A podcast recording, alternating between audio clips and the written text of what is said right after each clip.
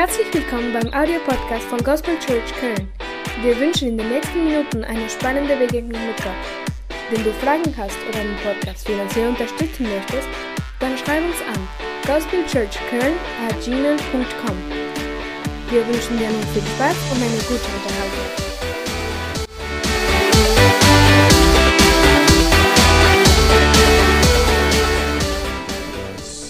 Vater, wir begrüßen und deine heilige Gegenwart, die da ist. Dein Wort sagt, du wohnst mitten unter dem Lobpreis und der Anbetung deines Volkes, Herr. Und wir wissen, dass du hier bist, dass du hier regierst, dass du hier bist, Herr, dass du befreist, dass du heilst, dass du erneuerst, Herr. Und wir wollen uns erneuern lassen durch dein Wort, Herr. Wir wollen uns bewegen lassen durch dein Wort, Herr. Wir wollen sensibel sein auf deine Worte, Herr. Und wir nehmen gefangen alle Gedanken, die nicht den Namen Jesu entsprechen, setzen wir. Wir brechen die Gedanken im Namen Jesus, alle Schwermut, alle Schwere, Herr, jede Last im Namen Jesu und wir sprechen Freiheit hier in die Atmosphäre hinein, in Jesu Namen. Amen. Amen. Können wir den Herrn einen Applaus geben?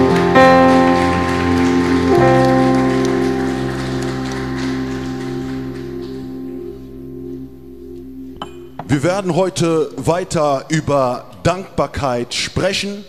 Das letzte Mal hatte ich schon angefangen, über Dankbarkeit zu reden, aber über die Dankbarkeit gibt es verschiedene Facetten. Und ich denke mal, dass man aus verschiedener Perspektive Dankbarkeit verstehen kann. Und ähm, heute wird es um eine Person gehen in der Bibel, wie man schon lesen kann, die Person von David. Und wir werden ein Stück weit schauen in den Psalmen, wie er mit dieser Dankeshaltung umgeht. Ich denke, für alle ist Dankbarkeit immer so eine gewisse Sache. Es gibt Momente, wo du vor allem dankbar sein konntest. Und ich denke, vielleicht nach der Predigt an dem Sonntag bist du mit einem Lächeln vielleicht rausgegangen und warst besonders dankbar. Vielleicht dann am Montag und in der Woche, letzte Woche Sonntag hatten wir zweijähriges Jubiläum. Da hatte man Grund, dankbar zu sein. Aber ich weiß nicht, wie dann die Woche dann verlaufen ist. Irgendwie kommen bestimmt viele Dinge, die in der Woche kommen, wo du dir denkst, eigentlich mehr undankbar zu sein. Ich würde sagen, wir sind immer hin und hergerissen zwischen Dankbarkeit und Undankbarkeit. Oder? Gibt es jemand, der die ganze Zeit dankbar ist? So, lass uns mal ehrlich sein. Wir sind eigentlich hin und her gerissen zwischen Dankbarkeit und Undankbarkeit. Und ich will euch sagen, wieso? Ganz einfach. Du bist dankbar für die schönen Worte, die dein Mann dir gegeben hat. Oder vielleicht auch deine Frau Du bist dankbar für die Art und Weise, wie sie dir begegnet. Aber du bist vielleicht nicht gerade dankbar für die Kinder, die schlechte Noten in der Schule haben. So, du bist vielleicht dankbar für die Kinder, die gute Noten haben, aber, mit in, aber dann ist es auf einmal so, dass du vielleicht in einer Beziehung mit deinem Freund nicht unbedingt dankbar bist, weil Dinge in eine falsche Richtung gehen. Du bist dankbar vielleicht für das gute Gehalt, das du in diesem Monat bekommen hast aber vielleicht auch ein bisschen undankbar über die Art und Weise, wie der Chef mit dir redet. Du bist dankbar vielleicht für mancherlei Erfolge, die du hast, aber gleichzeitig auch vielleicht undankbar für Niederlagen, die du erlebst. Wir bestehen in einem ständigen Dilemma zwischen Dankbarkeit und manchmal auch und Dankbarkeit. Und ich denke, man kann auch sehr ehrlich sein, wo man anfängt zu klagen und sagt, warum dies, jeniges und so weiter und so fort. Und ich glaube, dass der König David uns paar Prinzipien oder einfach auch die Dinge erlebt hat, die vielleicht du erlebst in deiner Woche, in deinem Alltag, wenn du zu Hause bist, wenn du bei deiner Arbeit bist. Und wisst ihr, im wahrsten Sinne, wenn die Bibel auch so alt oder in, in, in so viel Zeit zurückgeht, sagt Salomon, es gibt nichts Neues auf dieser Welt. Amen. alles ist letztlich. Der Mensch in seiner Art und Weise, in seinem Wesen hat sich nicht verändert. Die gleichen Probleme, nur in einer anderen Form haben wir sie in dieser Zeit. Aber auch die, die wir in der Bibel lesen, haben auch ihre alltäglichen Herausforderungen. Und ich möchte euch einladen, mit mir den Text vom Psalm 103 zu lesen. Ein sehr bekannter Psalm. Lobet den Herrn, meine Seele. Ich glaube, der eine oder andere hat schon das Lied es gibt auch ein Lied dazu, schon gehört, gesungen oder ein bekannter Psalm, den du schon mal gehört oder gelesen hast. Und dieser Psalm ist ein Psalm von David und ich werde die ersten beiden Verse lesen.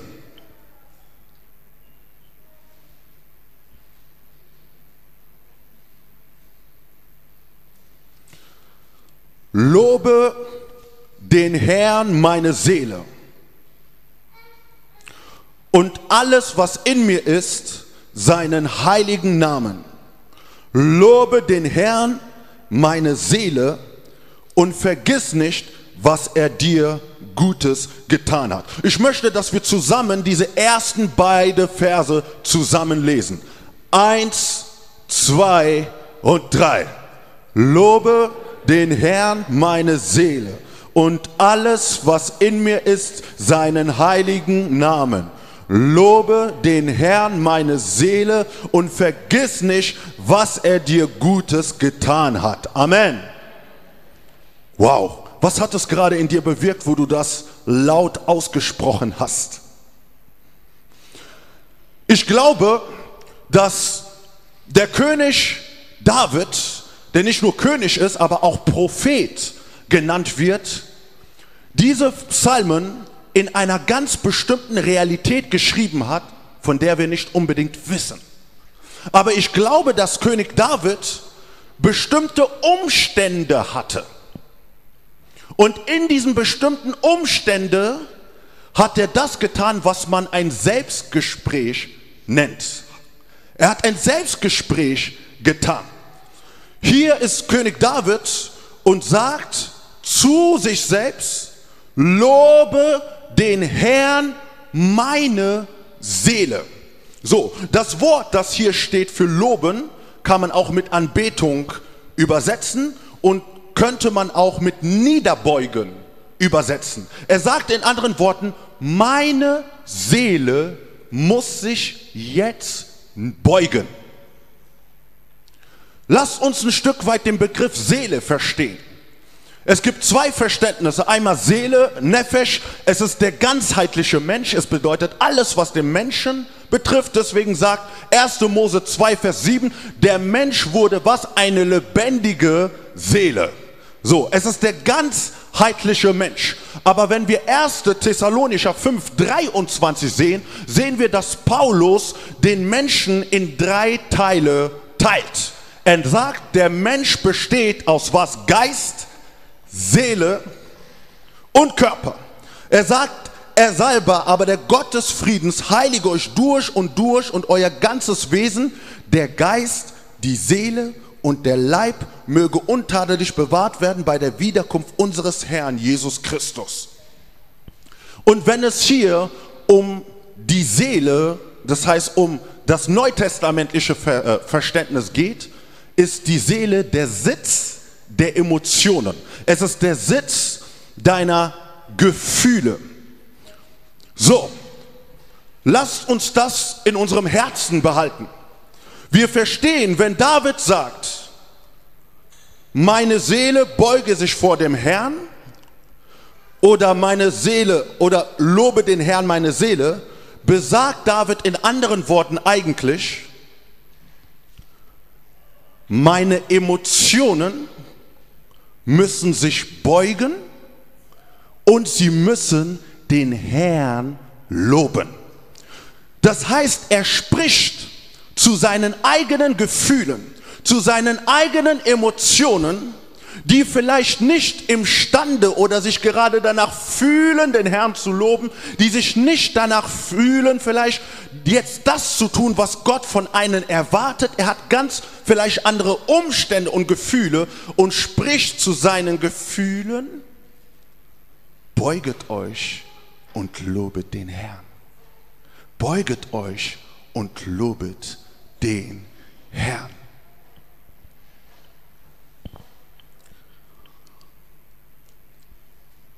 Der Zustand eines Menschen ist das oder zeigt sich darin in den Dingen, die er tut. Der Mensch besteht aus Geist, Seele und Körper. Der Körper gibt eine Reaktion. Aber im wahrsten Sinne ist es die Reaktion von dem, was in deiner Seele, in deinem inneren Menschen verborgen ist. Die Seele ist nicht etwas, was tastbar ist. Es ist nicht etwas, was sichtbar ist, aber es hat einen immensen Einfluss auf dein Leben. Es hat einen immensen Einfluss auf all die Dinge, die du tust und die du machst. Und lass mich dir sagen, jeder Zustand, in dem man sich befindet, hat eine bestimmte Atmosphäre, die man in sich trägt.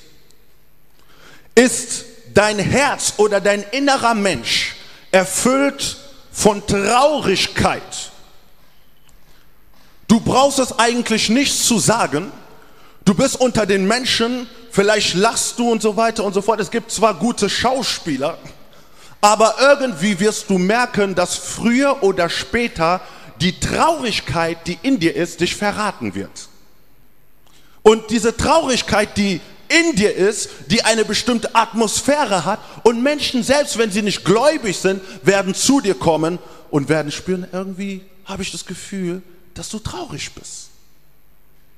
Wie nehmen sie diese Dinge wahr? Sie nehmen diese Dinge wahr, weil sie auch geistlich, weil sie auch ein geistliches Wesen ist. Und, und unser geistliches Wesen hat eine bestimmte Atmosphäre, die sie trägt und es ist spürbar und manchmal fängt sie an, sichtbar zu sein. Wenn du jemand bist, der in dem Zustand, in einem Zustand von Sorge ist, das bedeutet, ich sage nicht, dass man sich nicht sorgen kann, aber man ist voll eingenommen von der Sorge.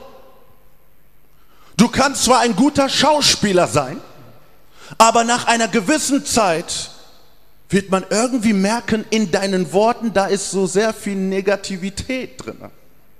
Sehr depressiv irgendwie so, er vermittelt etwas und man merkt das und das steckt andere an und, und, und man spürt gerade, ey, was ist eigentlich mit diesen Menschen los?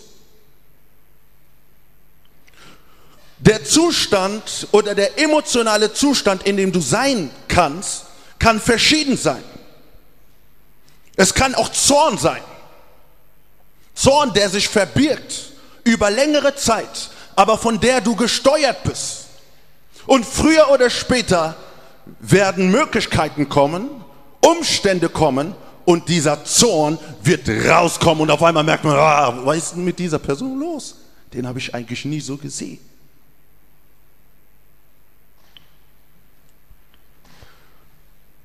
Unser, unser seelischer Zustand scheint für viele verborgen zu sein, aber nach einer gewissen Zeit merkt man, was wirklich dieser Zustand in dir bewirkt. Weil der Zustand eine Atmosphäre bringt und jeder Mensch sensibel ist, das zu spüren, was eigentlich verborgen in dir ist. Was macht David eigentlich hier in diesem Text? David ist sich bewusst, dass er irgendeinen Zustand hat, XY, von dem wir nicht wissen. Was er, der, der Prophet David tut, ist, dass er nicht wartet auf irgendeinen anderen Prophet, der kommt und der ihn sagt, David, hör zu, du musst etwas in diesem Zustand verändern. Er wartet nicht auf irgendeinen XY-Bruder, der kommen wird und der in sein Leben sprechen wird und sagen wir, Herr Bruder, verändere doch hier in diesem Aspekt etwas. Ich merke irgendwie, du bist voll von Sorge eingenommen und man sagt ja, umso mehr du in Sorge bist, umso schwerer werden die Hände. Es ist eine gewisse Haltung, die David hatte, aber wir merken, dass David hier was anderes getan hatte was auch immer seine Haltung oder sein innerlicher Zustand war, er hat gelernt, zu seinem eigenen Zustand zu sprechen. Und eines der Dinge, die wir auch lernen müssen, dass wir Wächter sein müssen, nicht nur über den anderen, aber dass wir lernen müssen, Wächter zu sein über unserer selbst. Und wenn du anfängst zu lernen, Wächter über dich zu sein, wirst du merken, dass es einen enormen Segen ist, auch für andere. Weil das, was du bist, bringst du in die Gegenwart von anderen. Und wenn es zerstörerisch und wenn es schlecht ist, kommunizierst du eine negative Atmosphäre.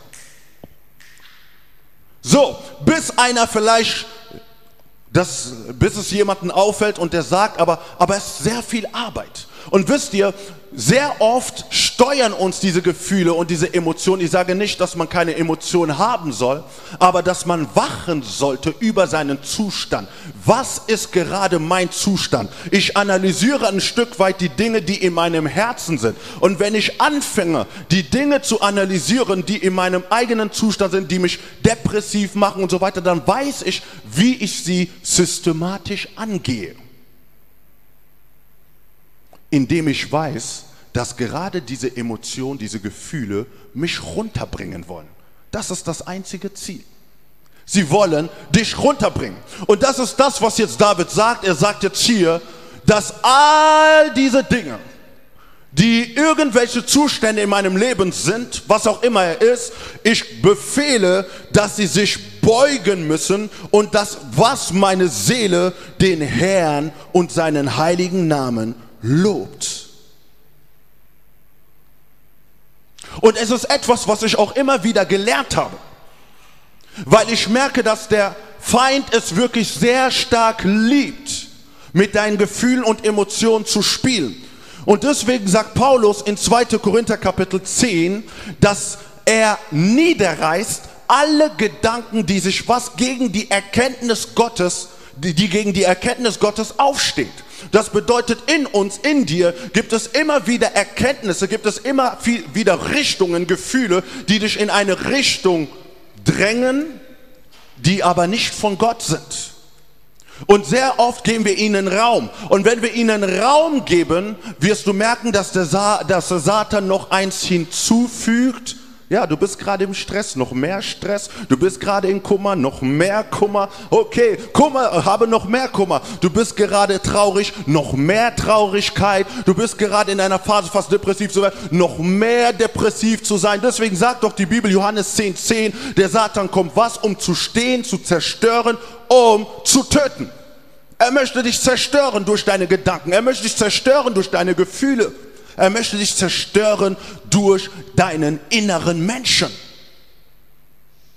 Und, und wenn du diese Dinge fühlst, ist es wichtig, dass du aufstehst, ob es im Gebet sei, weil die Waffe, die hier David gebraucht hatte, sind seine Worte.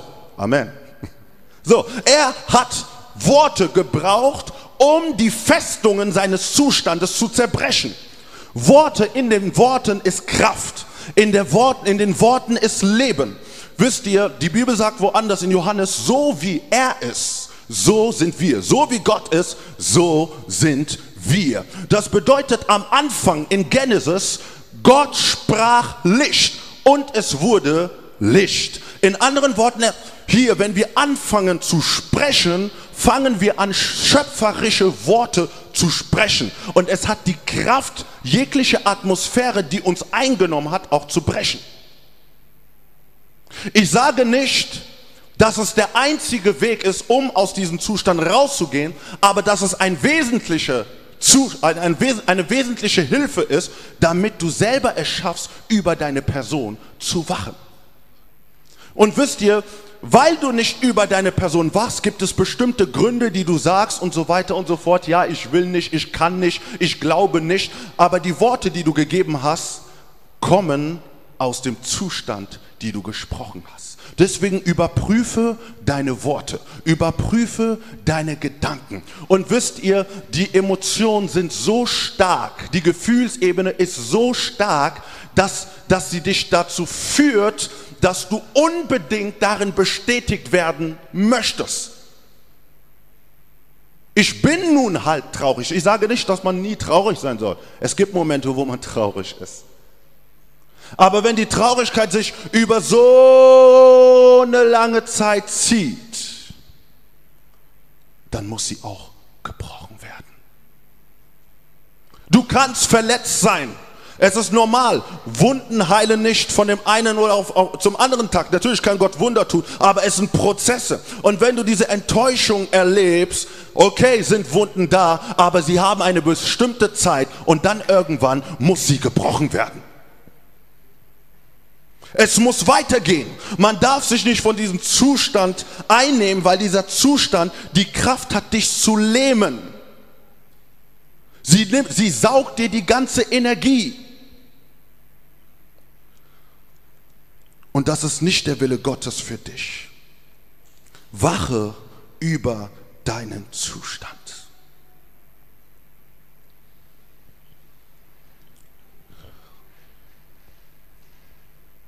Die Bibel sagt in Sprüche,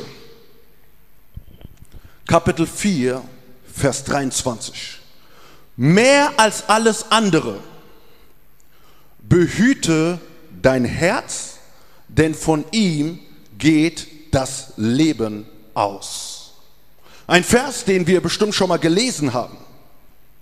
Und ich glaube, dass wir diesen Vers nicht nur so interpretieren sollen, um zu sagen, weil gewisse Dinge in meinem Leben passiert sind, werde ich direkt Mauern um mich herum bauen. Ich werde einen Zaun bauen, so dass keiner in mein Herz rankommt.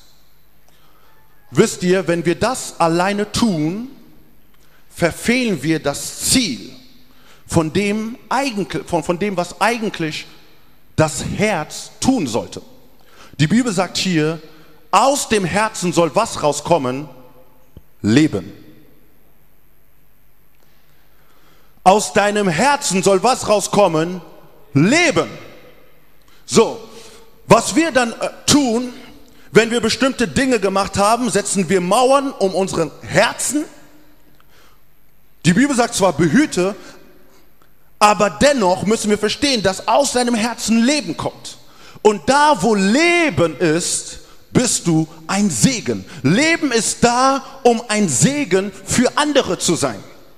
Wenn du das Leben in dir stoppst, weil du zu vorsichtig bist, kann aus deinem Herzen nicht das Leben kommen, was eigentlich segnen soll, was eigentlich helfen soll, was eigentlich Freude bringen soll, was eigentlich Frieden bringen soll, was irgendwo wirklich Veränderung bringen soll. Es gibt so viel Kraft in dir, in deinem inneren Menschen. Aber blockiere nicht die Dinge, nur weil du bestimmte Dinge erfahren hast. Passe auf über den Zustand. Und ich würde sogar sagen, es geht nicht nur darum, Wächter über den Zustand zu sein, sondern du musst auch aufpassen, dass du dich nicht von einem falschen Zustand anstecken lässt. Amen. Es gibt die Kehrseite. Über sich zu wachen, über seinen Zustand zu wachen, aber es gibt auch die Gefahr, von einem Zustand von jemandem eingenommen zu sein. Es ist ja natürlich, wenn jemand zum Beispiel über längere Zeit, sage ich mal, ähm, sauer ist und so weiter und so fort und man hat die Dinge nicht ergründet und versteht nicht die Tiefe, warum er sauer ist. Er wird ein, mit dir reden und wird mit dir reden und wird dir die Sache so schildern, so dass du letztlich auch irgendwo ein Stück weit sauer bist oder die Dinge in der Richtung siehst, wie die Person es sieht und du merkst, du bist, du fängst an in den gleichen Zustand wie die andere Person zu sein. Du wurdest angesteckt, obwohl du es vielleicht nicht so gesehen hast. Traurigkeit kann anstecken. Sorge kann anstecken. Selbstmitleid und all diese Dinge sind für eine bestimmte Zeit. Aber passe auf, dass du nicht von diesen Dingen angesteckt wirst.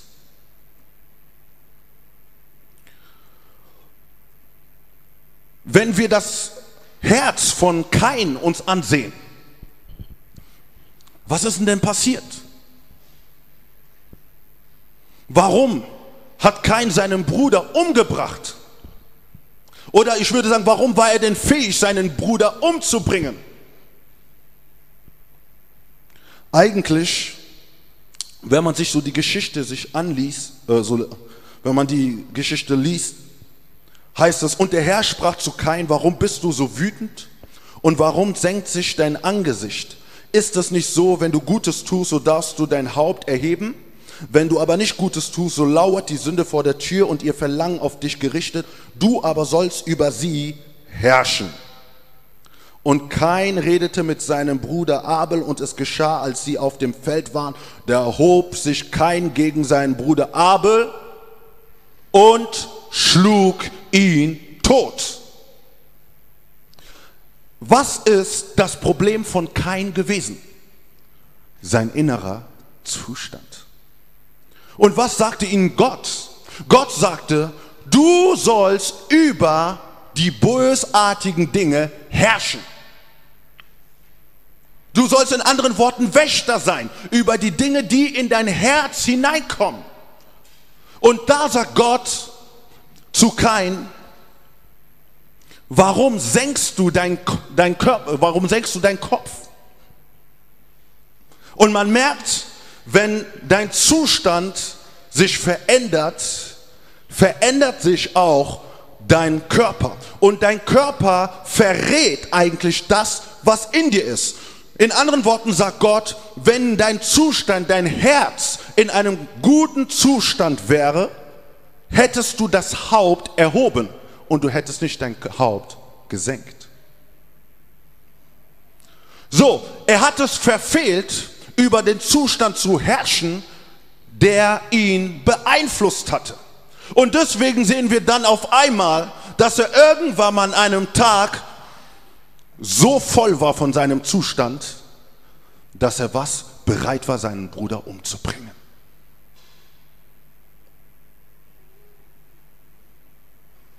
Wir müssen über die Entwicklung aufpassen. Und manchmal können wir sagen, okay, ja, ich muss doch nicht so hart zu diesen Dingen sein, ich kann doch ein bisschen lassen, aber die Entwicklung von gewissen Zuständen können eine gewisse Gefahr bringen, dass du Dinge tust, die du nicht tun sollst. Kein tat etwas, was er nie tun sollte. Es ist Kraft in den Worten, wenn du sie aussprichst und gegen auch deine Seele oder deine Emotionen sprichst. Diese Worte können einfache Worte sein. Vielleicht kann es das Wort Gottes sein, das du gebrauchen kannst. Das Wort Gottes hat diese Kraft. Es kann aber auch ein Lobpreis sein. Es kann auch Lieder sein, die du anfängst zu singen. Und du merkst, Atmosphäre ändert sich in dem Raum, an dem Ort, wo du bist. Es kann Lobpreislieder, es kann das Wort Gottes sein. Es kann das Gebet sein. Das Wort hat eine immense Kraft, damit du die Funktion des Wächter deiner selbst erfüllst. Amen.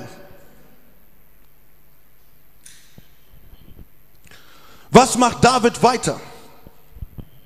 David sagt weiter in dem Psalmen, Vers 19, 20, 21, lobet den Herrn, Ihr seine Engel, ihr starken Helden, die ihr seinen Befehl ausführt, gehorsam der Stimme seines Wortes. Lobt des Herrn alle seine Herrscher, seine Diener, die ihren Willen tun. Lobt den Herrn alle seine Werke an allen Orten seiner Herrschaft. Lobe den Herrn meine Seele.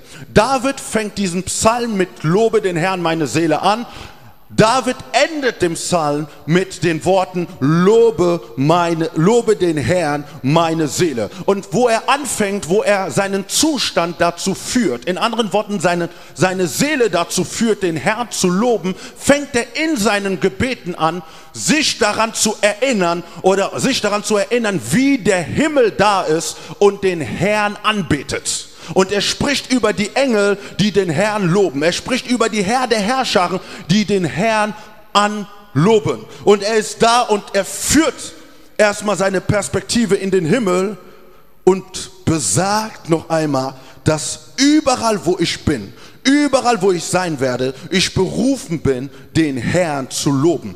Und wenn wir Epheser Kapitel 1, Vers 5 lesen, heißt es, er hat uns vorherbestimmt zur Sohnschaft für sich selbst durch Jesus Christus nach dem Wohlgefallen seines Willens zum Lob der Herrlichkeit seiner Gnade. Amen. Hier sehen wir, wozu Gott dich eigentlich bestimmt hat. Gott hat dich bestimmt. Die Bibel sagt, er hat dich vorherbestimmt, in der Sohnschaft zu wandeln und er hat dich dazu bestimmt, dass du im Lob der Herrlichkeit wandelst. In anderen Worten, Gott hat dich dazu bestimmt, in seinem Lobpreis, in dieser Dankeshaltung zu leben. Und wenn wir nicht darin leben, verfehlen wir ein Stück weit das Ziel unserer Bestimmung. Undankbarkeit, Bitterkeit und all die Dinge, die uns vom Lob Gottes trennen, führen uns dazu, das Ziel zu verfehlen, was Gott oder wozu Gott uns geschaffen hat. Und du merkst, dass es ein Kampf ist mit deinem Herzen. Du merkst, dass es ein Kampf ist mit deinem Fleisch, weil dein eigener Fleisch das eigentlich nicht möchte. Und in anderen Worten kann man wiederum verstehen, was macht David eigentlich? Er erhöht sein Geist über seine Gefühle. Es ist die Art und Weise, wie ich geistlich Überhand nehme über die Dinge, die ich gerade erlebe. Und es ist ein Wachstumsprozess, wenn du diese Dinge tust. Weil diese Dinge ziehen dich nach links, aber der Geist zieht eine ganz andere Richtung. Dass du da bist, um den Herrn zu loben, dass du da bist, um den Herrn dankbar zu sein. Abgesehen von diesem Zustand, in dem sich David befindet,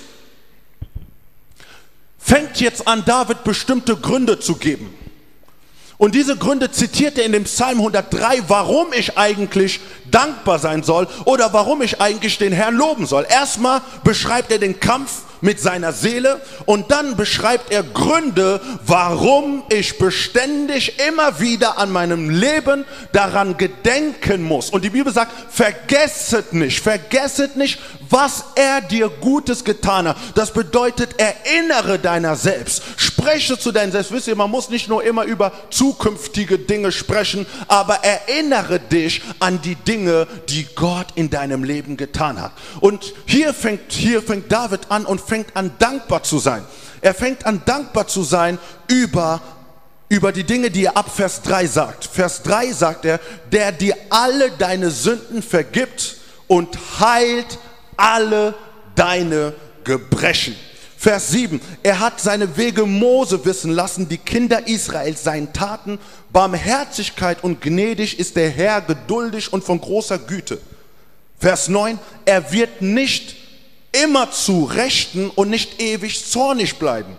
Er hat nicht mit uns gehandelt nach unseren Sünden, uns nicht vergolten nach unseren Missetaten. Das heißt, David ist da und motiviert sich eigentlich selbst und sagt, im wahrsten Sinne hat er mir vergeben. Und wir, wie wir schon letztens Freitag gehört hatten, wo wir beim Nachtgebet waren, wo Bruder Romerik gepredigt hat und über die Sünde gesprochen hatte, wisst ihr, im Alten Testament ist es ja so gewesen, dass man für jegliche Sünde oder ein, ein Opfer bringen musste. So, und es war, und, und er sagte, in dem Sinn ist es nicht nur das Opfer, aber es ist Geld, das man eigentlich ausgeben sollte, wenn wir das übertragen in unsere Zeit. Jedes Mal müsste ein Tier geschlachtet werden, wenn du sündigst. So viel Geld würdest du, sage ich mal, ausgeben, nur damit dir die Sünden vergeben werden. Und zum anderen, vielleicht müssten wir alle nach Jerusalem gehen, damit dort das Opfer gebracht wird. Das ist eigentlich das, was wir tun müssten, wenn wir gesündigt haben. Aber Gott hat uns aus diesem ganzen Tun befreit. Und es ist nicht selbstverständlich, weil die Bibel weiterum sagt, in Römer Kapitel 6 sagt, dass der Sünde sollt, was ist? Der Tod. Sündigst du, müsstest du eigentlich sterben. Und deswegen im Alten Testament wurde was? Ein stellvertretendes Tier für die Sünden der Menschheit musste sterben. Der Sünde soll ist der Tod. Und stell dir vor, wie viele Sünden wir tun. Wir sollen nicht in der Sünde verharren. Wir wollen in der Heiligkeit wandeln. Aber für all die Dinge verdienst du eigentlich den Tod. Und weil Gott voller Liebe ist, sagt er, nein, du verdienst nicht den Tod, weil ich dich liebe und Jesus kommt auf die Erde und er nimmt den Tod auf sich, wieder stellvertretend für dich, damit du die Möglichkeit hast, dich einfach auf die Knie zu beugen, vor dem Herrn dein Herz zu öffnen, um zu sagen, Herr, vergebe mir. Und die Bibel sagt, er ist treu und gerecht zu vergeben. Du brauchst kein anderes Opfer als das Opfer von Jesus Christus, das gestorben ist am Kreuz. Was für ein Geschenk, was für ein Privileg. Aber man geht einfach nur sagen und sagt, ah, Gott vergebe mir, Gott wird mir schon vergeben. Aber wenn wir die Tiefe davon wissen und erkennen, was es eigentlich bedeutet, dass, was, was, was, was es eigentlich bedeutet, wenn wir gesündigt haben. Und wisst ihr, es gibt in der Bibel genügend Beispiele, wo Leute aufgrund der Sünde gestorben sind. Auch im Neuen Testament, Hanania Saphiras, haben gesündigt, zack, sie waren weg. Wir sehen im Alten Testament Achan, weil er einen Diebstahl gemacht hat, weil er was getan hat, was nicht gut gewesen war für das Volk Israel. Er wurde gesteinigt. Er war weg. Das Volk Israel in der Wüste sind viele umgekommen. Wieso? Weil sie gesündigt haben. Aber jetzt dürfen wir sagen, wenn wir nur ernsthaftig in unserem Herzen sind und wenn ich meine Knie beuge, werde ich vergeben. Und es ist keine billige Gnade. Es ist eine teure Gnade. Umso tiefer ich die Gnade verstehe, umso weniger möchte ich die Sünde tun. Und das ist das, wovon David hier spricht. Er hat nicht gehandelt nach meinen Sünden. Und er hat mir nicht vergolten nach meiner Missetat. David war sich bewusst und fängt sich hier an zu motivieren. Und ich glaube, wenn wir daran gedenken, gibt es dir eine weitere neue Dankeshaltung. Und ich verstehe darin, Dankeshaltung muss immer wieder erneuert werden. Dankeshaltung ist kein Dauerzustand. So wie du da bist, kannst du dankbar sein und wenn du raus bist, wirst du undankbar. Aber diese Undankbarkeit muss sich in Dankbarkeit wieder erneuern. Sage zu deinem Nachbarn, erneuere deine Dankeshaltung.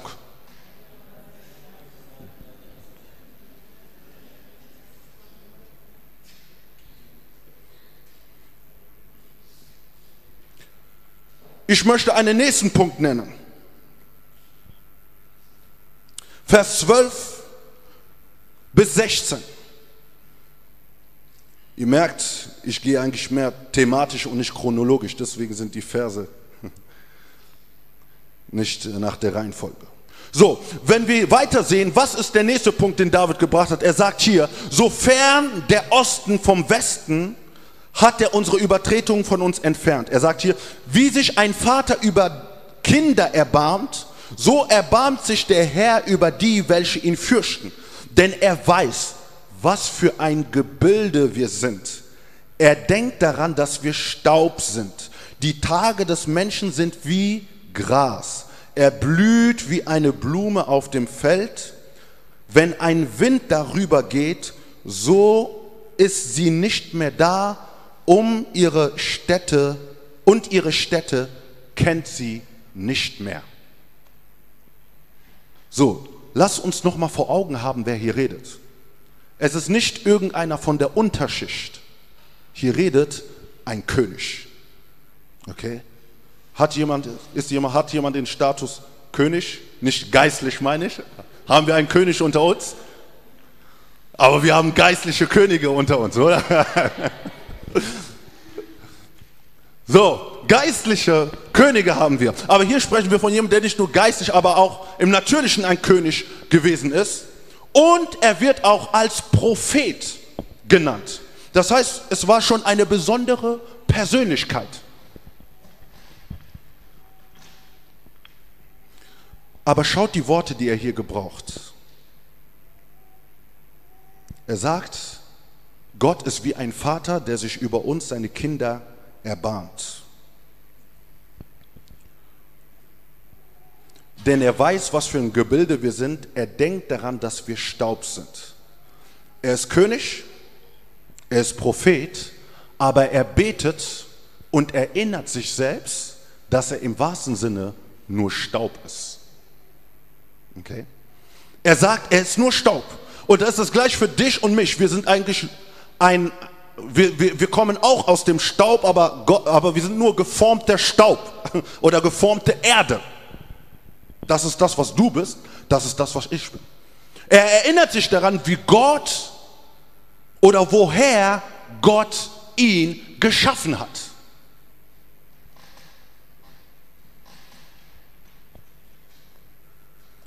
Und danach sagt er, dass der Mensch vergänglich ist. Der Mensch ist da, genauso wie er kommt, wird er auch vergehen. Der Text sagt es nicht, aber ich glaube, das, was hier König David bekämpft, ist der Hochmut. David spricht in anderen Worten den Hochmut oder den Stolz, der in dem Menschen sein kann. Und er erinnert sich und sagt, ich bin zwar König David, ich habe zwar so viel Geld, ich habe so viel Einfluss, so viel Reichtum und so weiter und so fort, aber im wahrsten Sinne bin ich nur vom Staub. Im wahrsten Sinne bin ich nur von der Erde. Und er sagt selbst, egal wie groß mein Königreich gerade ist, denn das Königreich, das ich gerade habe, ist wie Gras. Es blüht heute wie eine Blume und wenn der Wind geht, kann er einfach so weggehen. Er erinnert sich, wie vergänglich der Mensch im wahrsten Sinne ist. Und dank Gott für die Gnade, die er ihm gegeben hat. Und es gibt noch etwas hier. Er sagt, wenn der Wind darüber geht, so ist er nicht mehr da und ihre Städte kennt sie nicht mehr. David sagt hier, der Mensch ist nicht nur jemand, der blüht, den man heute sieht, den man irgendwie dann nicht mehr sieht, aber der Mensch kann auch so werden, dass man irgendwie nicht mehr an ihn gedenkt. Wer hat bis heute gedacht oder in manchen Situationen gedacht, ich bin unverzichtbar? Manchmal denkt man so, ich bin besonders wichtig.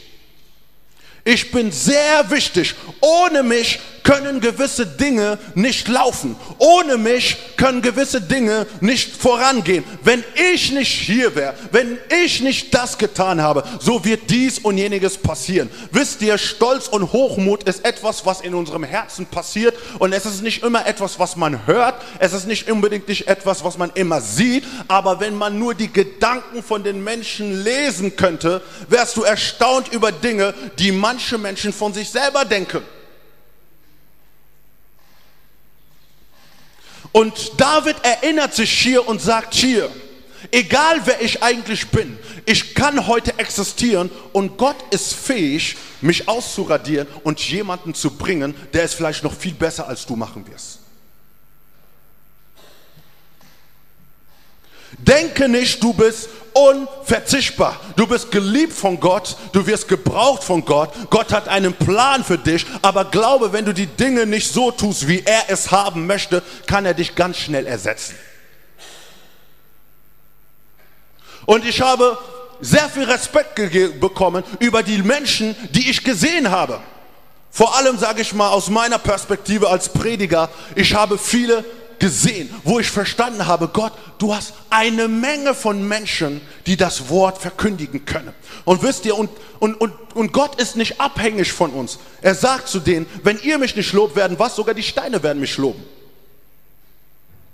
Wenn du nicht predigst, kann Gott ein kleines Kind nehmen und das Kind wird predigen und mehr machen, als du denkst. Wenn du denkst, ich kann zu schön singen, Gott kann, keine Ahnung, sogar einen Opa nehmen, von dem du denkst, er kommt mit einem Stock so und er hat gar keine Kraft mehr, aber wenn er seinen Mund aufmacht, kommt Gottes Gegenwart herab, die Leute sind befreit und so weiter und so fort. Und ich glaube, dass David sich daran erinnert, um demütig zu sein, was ich eigentlich im wahrsten Sinne nur bin. Und das, was du heute bist, ist ein Grund, Danke zu sagen. Es gibt eine Menge von Menschen, die heute nicht mehr existieren. Und wir sind nicht besser als sie. Es gibt eine Menge von Leuten, die dessen Leben weggenommen worden ist. Aber nicht unbedingt, weil wir besser sind. Ich habe Bücher gelesen von, von Helden. Ich war in Südkorea. Und ich habe gesehen, wie Menschen, oder ich habe Gräber gesehen, ich habe Denkmäler gesehen von, von, von Frauen, die mit 20 und noch was gestorben sind. Es waren Helden. Aber sie sind nur 20, 23 Jahre alt und so weiter geworden und das Leben ist ihnen genommen worden.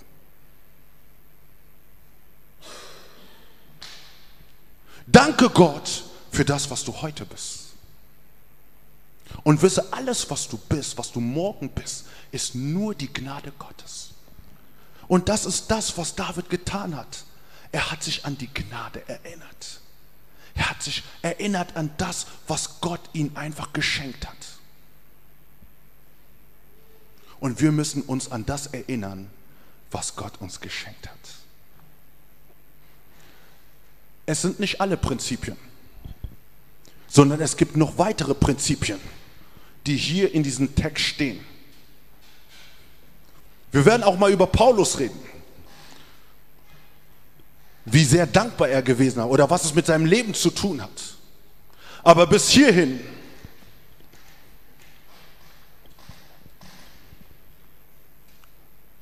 ist es wichtig, dass wir etwas ändern. In deiner Art zu denken, in deiner Art, deine Dankeshaltung auszuleben, sondern eine Dankeshaltung zu haben, die dir dankt, wo du dankst für jeden Tag, der dir gegeben ist, für jeden Tag, den du erleben darfst, für jeden Tag, wo du Gott dienen kannst. Du bist zum Lob der Herrlichkeit Gottes bestimmt worden. Es gibt Gründe, es waren nur eine, einige Gründe über Sünde, wo du eigentlich direkt, Gott kann dich einfach so wegnehmen. Aber Jesus, er sieht Jesus. Er ist deine Gerechtigkeit geworden. Du bist vergänglich. Und Gott kann jederzeit jemand anders führen, der deine Aufgabe machen wird oder sie sogar noch viel besser machen Das, was du heute geben kannst, das, was du heute machen kannst, das, was du heute hast, sage Danke. Sei dankbar. Sei Lerne auch zu Hause. Deswegen bete nicht nur mit leisen Worten. Jesus, ich danke dir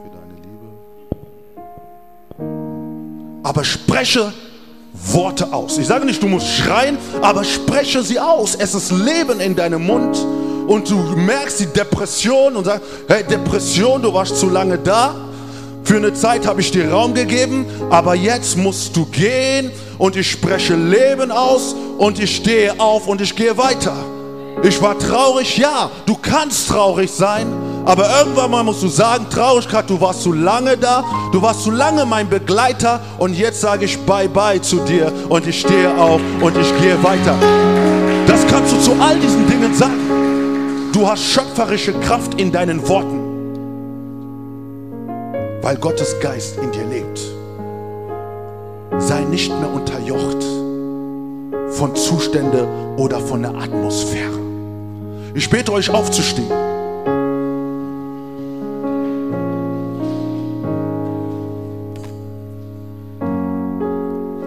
Und ich möchte dich einladen, wenn du, wenn du Gebet brauchst, kannst du nach, nach vorne kommen und wir können beten für die Freiheit in deiner Seele. Wir können beten für Trost. Wir können beten für Erneuerung. So kannst du nach vorne kommen und dann werden wir jetzt beten. Und ich möchte aber trotzdem, dass da, wo du gerade bist, dass du selber auch anfängst zu beten. Du kennst deinen Zustand, du weißt, was in deinem Herzen ist. Und jetzt kannst du das praktizieren, was du heute gehört hast. Jetzt kannst du aussprechen die Dinge, die du gehört hast. Halleluja, Halleluja, Halleluja. Fange an, die Dinge auszusprechen. Fange an zu beten. Bete, Halleluja, bete. Schließe deine Augen, wie auch immer. Fokussiere dich jetzt auf Jesus. Halleluja. Wir haben. Wir hoffen, dass dir die Predigt weitergeholfen hat. Wenn du Fragen hast, kannst du gerne uns unter gospelchurchkern at gmail.com eine Mail schreiben oder auf unserer Website www.gospelchurch.köln vorbeischauen.